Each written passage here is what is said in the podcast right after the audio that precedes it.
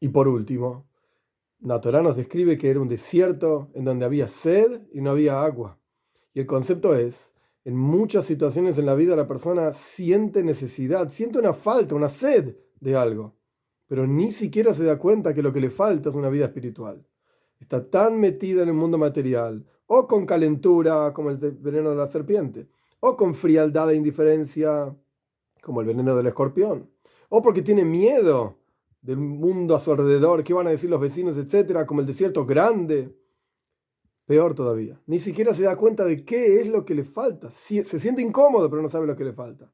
Este es el desierto por el cual el pueblo de Israel pasó cuando salieron de Egipto. Y este es el desierto que cada uno de nosotros pasamos en la vida. Y tenemos que saber que tenemos las fuerzas para pasar por ese desierto. Dios es el que nos guía a través de ese desierto y nos va a llevar a cada uno de nosotros a la tierra de Israel pronto con la venida de Moshiach.